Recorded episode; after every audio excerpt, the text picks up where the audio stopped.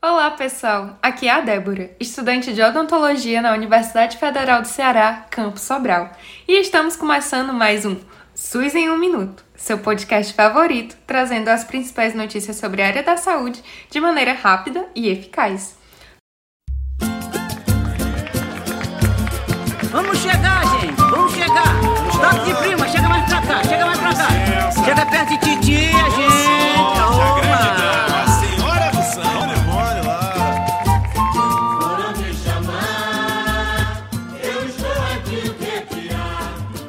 Episódio de hoje, iremos falar sobre a enfermeira, sambista, assistente social e uma grande lutadora contra o sistema manicomial no Brasil.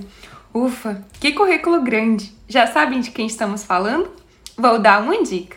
Eu vim de lá, eu vim de lá pequenininho, mas eu vim de lá.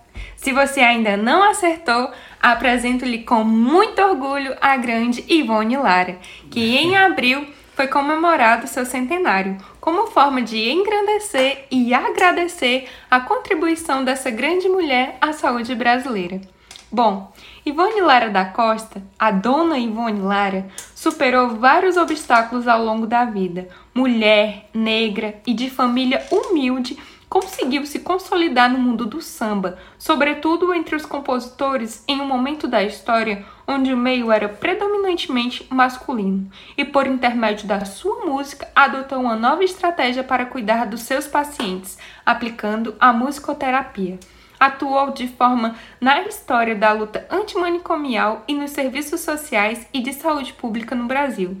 Formada em enfermagem e serviço social, com especializações em terapia ocupacional, ela trabalhou como enfermeira e assistente social em hospitais psiquiátricos de 1947 a 1977 e atuou no Serviço Nacional de Doenças Mentais com a doutora Nilce da Silveira, uma das principais referências da luta antimanicomial no Brasil.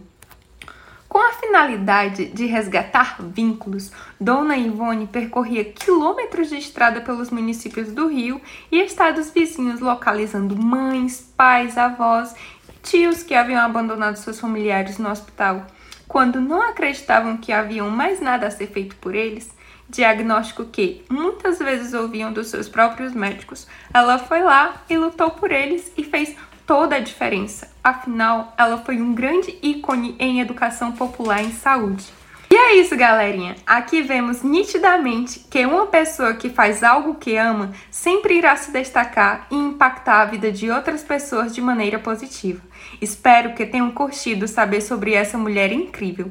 Nos sigam nas nossas redes sociais e não percam o nosso próximo episódio na próxima sexta-feira aqui nesse mesmo canal e nesse mesmo horário.